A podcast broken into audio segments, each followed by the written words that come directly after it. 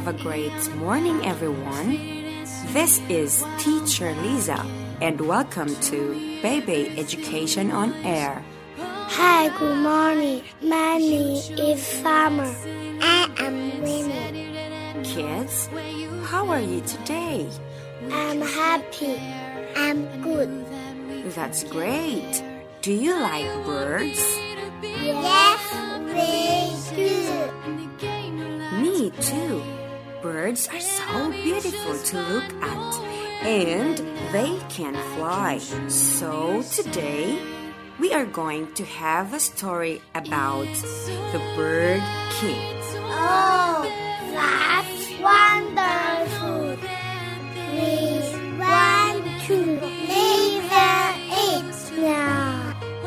Sure, but first we need to study some important words.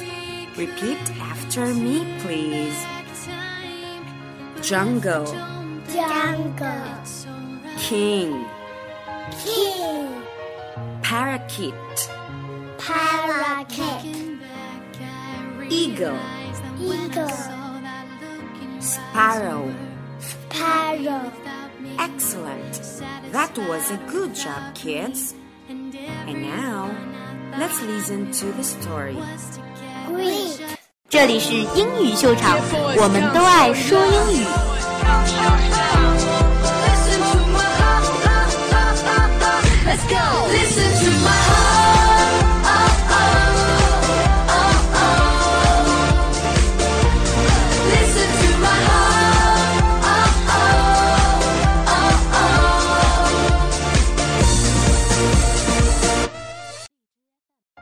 The Bird King.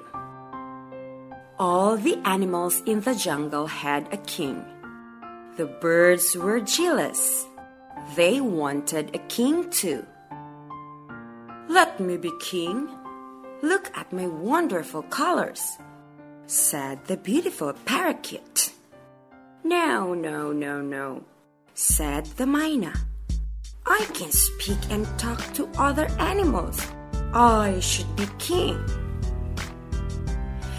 Have a fantastic beak, said Toucan. I want to be the bird king. I know, said the macaw. Why don't we have a competition? The bird who can fly the highest will be the bird king. Everyone thought this was an excellent idea, especially the eagle. Make me king now, said. I am the strongest, and I can fly the highest. Ah, said a little voice. But you might not win. Ha ha ha ha, laughed the eagle. You can't beat me, little sparrow. Well, see, said the sparrow. The race began, and all the birds flew high into the sky. They flew higher and higher, and the eagle flew the highest. Ha ha ha! I told you, squawked the eagle. I, I am the king. But the sparrow was hiding under the eagle's wing. Suddenly, he flew higher than the eagle's head. The sparrow was the highest bird of all. He won the competition. And the sparrow was the new bird king. That's the end of the story. Oh, the sparrow